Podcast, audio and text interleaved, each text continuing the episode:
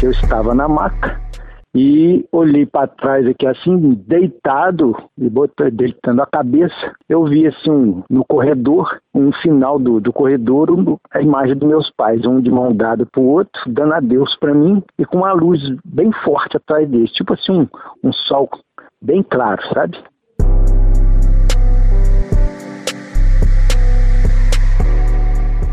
O relato que você acabou de ouvir é de um homem que, aos 46 anos, sofreu uma parada cardiorrespiratória em decorrência de um infarto do miocárdio e passou 20 segundos sem nenhum sinal vital. O fato ocorreu há 15 anos em um hospital de Juiz de Fora. Os pais, que ele disse ter visto durante a experiência de quase morte, já haviam morrido há mais de 20 anos. Mas poderia a mente funcionar quando o cérebro não está ativo? Eu tive aquela consciência, tipo assim, que eu, eu até pensei comigo mesmo, olha, será que meus pais estão dando adeus para mim? Então eu não vou morrer não. Olá, eu sou Regina Campos e este episódio do Fé Consciência vai tratar da experiência de quase morte, tema de uma pesquisa que vem sendo desenvolvida por dois professores da Universidade Federal de Juiz de Fora, ligados ao NUPES, o Núcleo de Pesquisa em Espiritualidade e Saúde, a enfermeira Monalisa Silva e o neurologista Marcelo Maroco Cruzeiro, nosso entrevistado neste podcast. Por que, que vocês decidiram pesquisar a experiência de quase morte? Bom, a experiência quase morte é um dos relatos mais antigos e os relatos vêm desde a época de, de Platão, no século XIX, também a gente percebe um número grande de, de relatos de experiências de pessoas que teriam, é, no limiar da morte, tido visões, túnel, é, percepção de pessoas que já faleceram, percepção de, de, de lugares que elas nunca haviam ido antes, e após esse episódio elas mudam, na grande maioria das vezes, para uma condição melhor em termos de espiritualidade, de crença em Deus, é, uma melhor percepção da vida, perdem o medo da morte, passam a ser pessoas mais espiritualizadas, mais tolerantes. Isso já aconteceu, inclusive, com um médico, um neurocirurgião americano chamado Eben Alexander. Ele escreveu um livro chamado Uma Prova do Céu, onde ele, que até então tinha uma vida mais cética, passa pela experiência de quase morte e, e, tem realmente assim uma transformação na maneira como ele passa a ver o mundo. Talvez o seu desprendimento seja uma coisa muito violenta e às vezes a pessoa não está preparada para aquilo. Então, a certeza que eu tive é que quando acontece isso, seus entes queridos vêm te, te aproximar de você para suavizar esse tipo de essa passagem de um plano para o outro. Então, essa experiência transformadora, em função da sua frequência, veio a ser mais falada depois que Raymond Moody, em 1975, nos Estados Unidos, reuniu 150 casos de pessoas que relataram esse tipo de experiência e daí houve o ingresso de algumas pessoas e mais notadamente Bruce Grayson da Universidade da Virgínia nesse tipo de estudo e hoje já faz mais de 40 anos em que um estudo mais sistemático tem sido realizado sobre esse tipo de experiência que pode a, não só mostrar a, a possibilidade de algo extra matéria, assim como ajudar a ciência a entender um pouco mais sobre a relação mente-cérebro, que é um dos grandes entraves na ciência hoje. Se o cérebro produz a mente ou se a mente se manifesta através do cérebro. Se isso for verdade, uh, a gente tem uma possibilidade de entender que a vida não se encerra simplesmente com o fim do corpo. Existe alguma outra instituição pesquisando o estado de quase morte, a experiência de quase morte? Uma pesquisa robusta com buscando esse perfil do, dos relatos de experiência quase morte no Brasil não tem ainda nenhuma referência no Brasil em algo semelhante. Existem características descritas na Índia, em, em alguns casos americanos, ingleses, belgas, em que há pequenas peculiaridades. E a gente quer saber se isso ocorre no Brasil, para saber se a cultura pode ser um fator que vai influenciar nesses relatos de experiência quase morte, é, ou se não, se realmente existe esse núcleo comum e por que que pessoas em diferentes partes, diferentes culturas, diferentes experiências pessoais ao longo, ao, em torno do mundo apresentam características tão semelhantes, né? Será que é o acaso? Será que são é, condições psíquicas ou psicológicas que foram sendo coletadas ao longo da vida, como alguns defendem? Será que são é, atividades neuronais remanescentes de, de vivências que o cérebro registrou e que a pessoa começa a, a, aflorar isso no, no, momento de, de uma proximidade da morte? Então, é, essas são as, as questões que a gente pretende discutir, ou se, na verdade, é possível pensarmos que a mente não é um produto do cérebro. É as pessoas que relatam esse momento da experiência, elas, é, o que, que elas falam, o que, que elas veem, o que, que elas escutam? Os relatos mais frequentes são referentes à visão de túnel de pessoas que já faleceram, são familiares, é, percepção da presença de Deus ou de Jesus, de algum tipo de, de entidade religiosa, e existem aquelas que referem, são capazes de referir, melhor dizendo, coisas que aconteceram durante um processo de parada cardíaca, por exemplo, e o caso mais notório, publicado numa revista internacional em 2001, na Lancet, por Pim Van Lommel, ele relata nesse artigo que um, um homem de 44 anos, ao ser ressuscitado durante uma parada cardíaca, precisou colocar o tubo para poder melhorar a sua respiração e para isso foi retirada a prótese dentária dele e guardada no carrinho por uma enfermeira. Após a ressuscitação ter tido sucesso, foram feitas uma, uma série de, de, de consultas mas já uma semana depois, na primeira consulta, primeira avaliação na enfermaria de cardiologia, a enfermeira que estava junto com o cardiologista na enfermaria foi reconhecida por esse paciente como uma pessoa que retirou a sua prótese dentária e, e ele foi capaz de dizer que foi ela que pegou a, a sua prótese e em qual gaveta ela guardou. E ela ficou muito surpresa assim como o cardiologista também.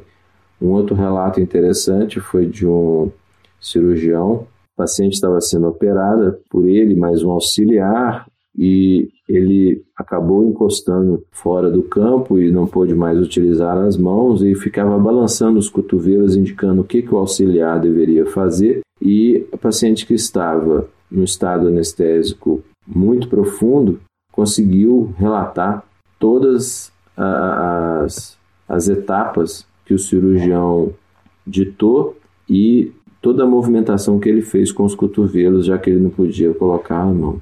Ou seja, ela estava consciente, ela e ele, é, com a, a mente funcionando e vendo e participando daquele quadro, mesmo que no estado é, de que, que, parecia estar inconsciente, no, o corpo sem função, mas a mente funcionando. Isso. Tem dois casos interessantes que eu me lembro agora, assim, que eu gosto muito. Um foi uma paciente que estava num processo de parada cardíaca, um, um tempo prolongado de ressuscitação, e ela contou depois da recuperação, a experiência que ela teve do ambiente, de percepção de todo o processo de ressuscitação, e além disso, como ela estava vendo o corpo de cima, ela conseguiu visualizar um número de série de um desses aparelhos que tem nas unidades de terapia intensiva, que fica bem alto, mesmo uma pessoa alta não é capaz de ver, e ela descreveu o número sequencialmente todo. Isso depois de quanto tempo que ela voltou? Ah, voltou à consciência, voltou que ela relatou que ela relatou foi mais de uma semana e aí então as pessoas meio que querendo saber se era se era isso mesmo chamaram uma pessoa para limpar, chamaram algumas outras pessoas, é, pediram ela para relatar novamente o que, que foi e tudo. E o rapaz que foi lá limpar, subiu na escada, limpou e descreveu exatamente o mesmo número. Mesmo número. O outro caso interessante foi de uma menina, né, de 9 anos. Interessantemente, para a gente imaginar o, o, tempo de experiência de vida que uma criança pode ter para eventualmente criar uma história a partir de uma percepção anterior, de alguma experiência de vida, quer dizer, fica mais difícil.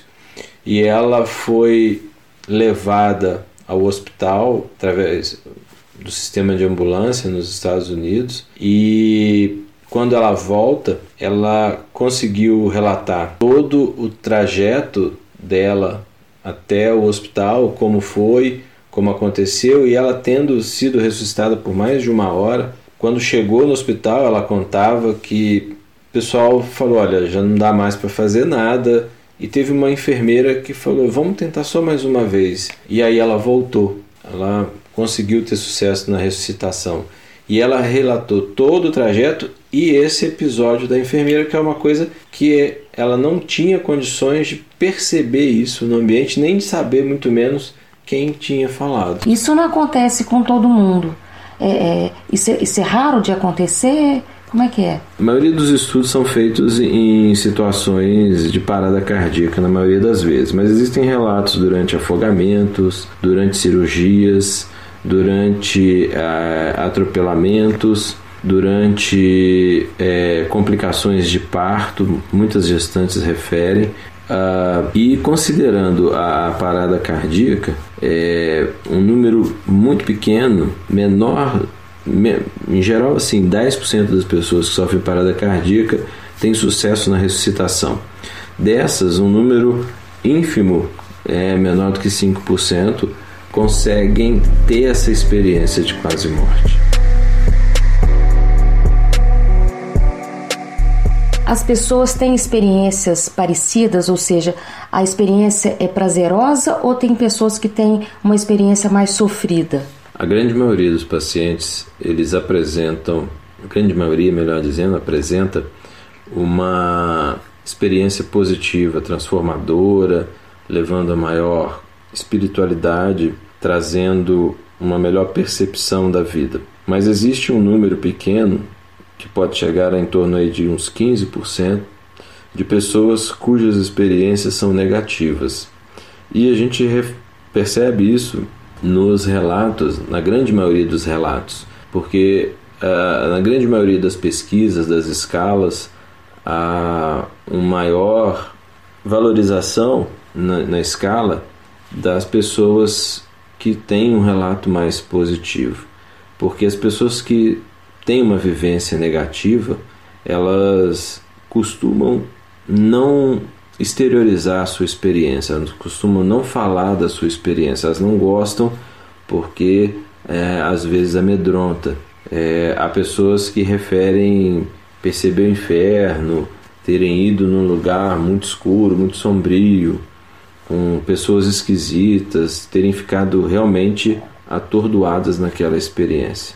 Agora vocês estudam também, por exemplo, como que a pessoa leva a vida dela, é, é, o perfil de comportamento da pessoa interfere nessa experiência que ela tem é, no estado de quase morte ou não tem relação? Isso é uma coisa que os pesquisadores têm discutido muito. Primeiro, a condição da, do, desse núcleo comum que a maioria das pessoas referem, de ter sido algo prazeroso, ter sido algo transformador, ter sido algo bom, ter visto algum parente que faleceu e ter havido também essa visão de túnel, a, a percepção da divindade mais próxima, integrada, mas é, acredita-se que em algumas culturas a, a vivência cultural e religiosa possa de alguma forma trazer alguns tipos de nuances diferentes.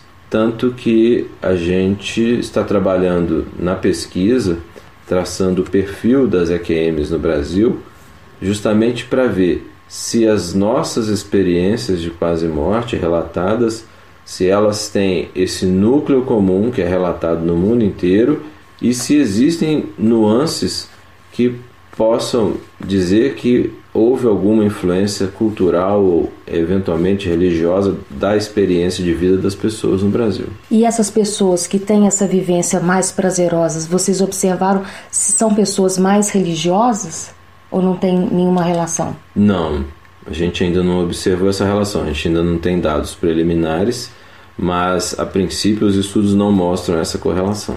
E essas experiências relatadas pelas pessoas que veem um túnel, uma luz, a presença de Deus ou de Jesus, que elas dizem ser uma experiência prazerosa, não faz com que a pessoa tende a, a ficar nesse, nesse lugar e não querer voltar para o corpo, por exemplo? Existe um número importante de pessoas que tinham vontade realmente de não retornar, vamos dizer assim, à vida corpórea mas que são impelidas a, a retornar. Alguém diz para elas que elas têm que retornar? Sim, sim. E elas falam quem é essa pessoa que fala isso ou não? Não, às vezes é um parente que faleceu, às vezes elas referem que poderia ter sido Jesus ou mesmo Deus, que de uma maneira telepática. E elas conseguem se ver porque elas estão vendo essas pessoas, estão nesse túnel, mas elas conseguem ver o corpo que ficou lá na, no hospital, ou, ou na maca, ou na sala de cirurgia? É, existem experiências que não trazem essa visão de túnel, de parentes que faleceram, e essas pessoas muitas vezes percebem todo um procedimento que está sendo feito, elas percebem o corpo, percebem as pessoas que estão no quarto ou no ambiente de uma UTI ou numa sala de cirurgia, pessoas que passaram pelo corredor, é, números de, de equipamentos que estão muito próximos ao teto e que, mesmo para as pessoas que circulam ali no dia a dia, é impossível de ver. Então, essas pessoas que têm percepções extrasensoriais do corpo, as sensações estão todas elas sem condições de funcionamento e mesmo assim a pessoa consegue perceber o ambiente. E isso a gente consegue muitas vezes comprovar e esse trabalho chama percepção verídica. Então, você pega os elementos que a pessoa referiu, os relatos médicos e até depoimentos médicos ou de enfermeiros, de pessoas que estavam ali no ambiente, que vão corroborar aquilo que a pessoa relatou. Vocês conseguem é, diferenciar por que, que nem todo mundo tem essa experiência? Por que, que só algumas pessoas vivenciam isso? É, isso a gente ainda não tem o, o porquê exatamente. E depois que essas pessoas, é, quando elas voltam ao corpo e voltam à consciência, é, que, que elas contam? assim? Elas estão impactadas, impressionadas, com medo de ter sido um, um relato é, muito assim fantasioso, tem vergonha de expor? Que, como é que é o comportamento de, dessas pessoas?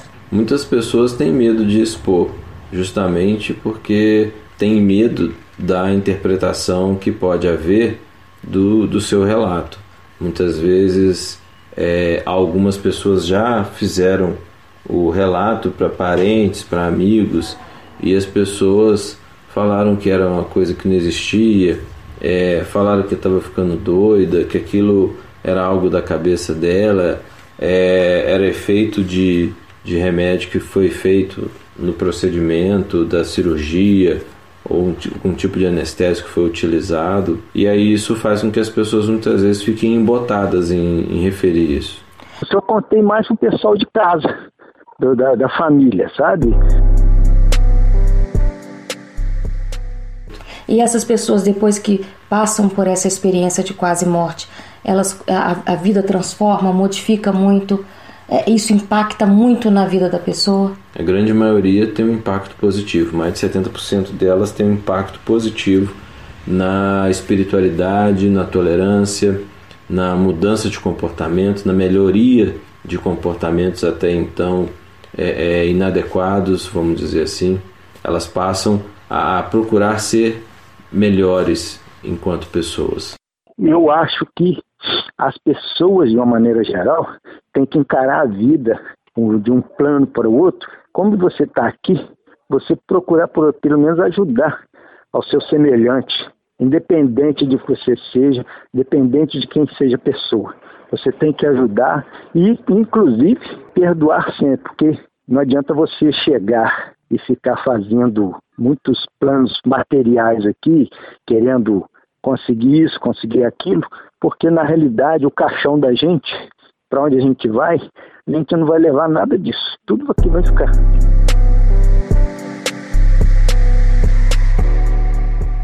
Quanto neurologista, você deve ter tido muito paciente numa situação assim de, de, de, quadro de saúde bem grave. Já você como médico já teve alguma experiência com algum paciente seu? Não, até hoje só um paciente meu que me referiu isso quando ele soube que eu estava fazendo a pesquisa.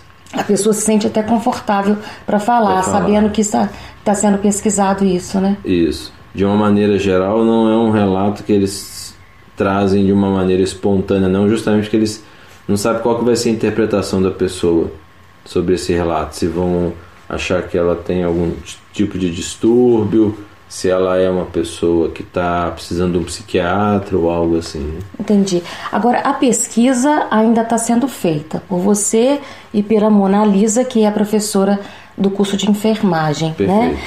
Quem, como é que vocês estão é, é, selecionando as pessoas para darem depoimento nessa coleta de dados? Coleta de dados é feita via site do NUPS, né?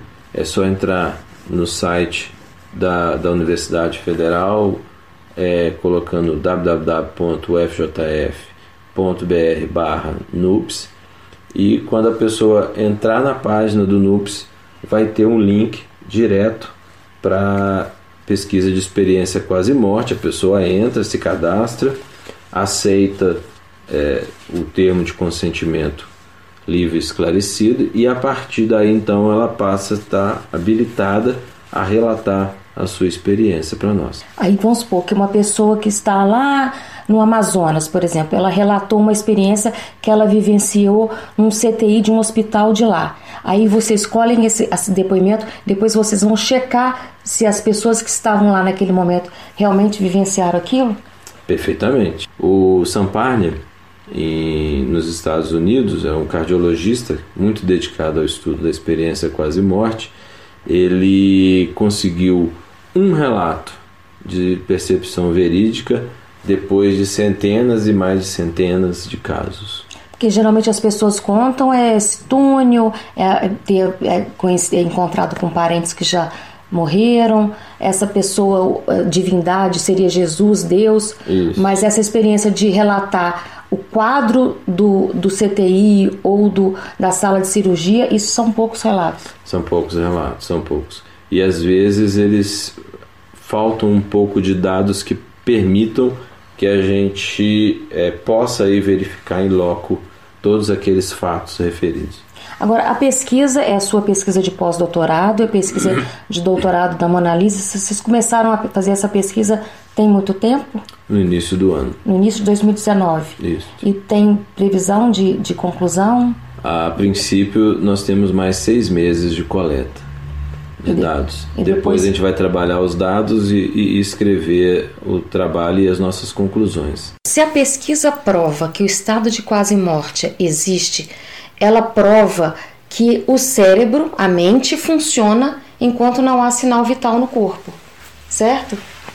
Essa é uma ideia. Essa é uma ideia. Se de fato é, é lógico que assim é difícil que a nossa experiência feche e diga, olha, de fato, não existe, de, existe é, a mente, mente é. fora do corpo. Mas o que a gente tem feito é estudar como que é a atividade cerebral numa parada cardíaca, por exemplo, em que teoricamente, dependendo do tempo que essa parada cardíaca está acontecendo, as condições, a atividade elétrica cerebral ela cessa, a função do sistema nervoso cessa. E nesse período, os relatos que são feitos como justificar, materialmente falando, cientificamente do ponto de vista de funcionamento cerebral, como justificar uma manifestação inteligente, uma percepção que não é possível a um cérebro no estado de parada do seu funcionamento. Chegamos ao final de mais um episódio do Fé Consciência. Agradecemos ao nosso entrevistado que relatou sobre sua experiência de quase morte e ao neurologista Marcelo Maroco Cruzeiro. Você também pode participar deste podcast para relatar alguma experiência ou sugerir temas. Mande um e-mail para feconsciência.com fé.podcast@gmail.com. O Fé Consciência tem produção de Paula Mata e edição de som de Romário Rodrigues. Até o próximo episódio.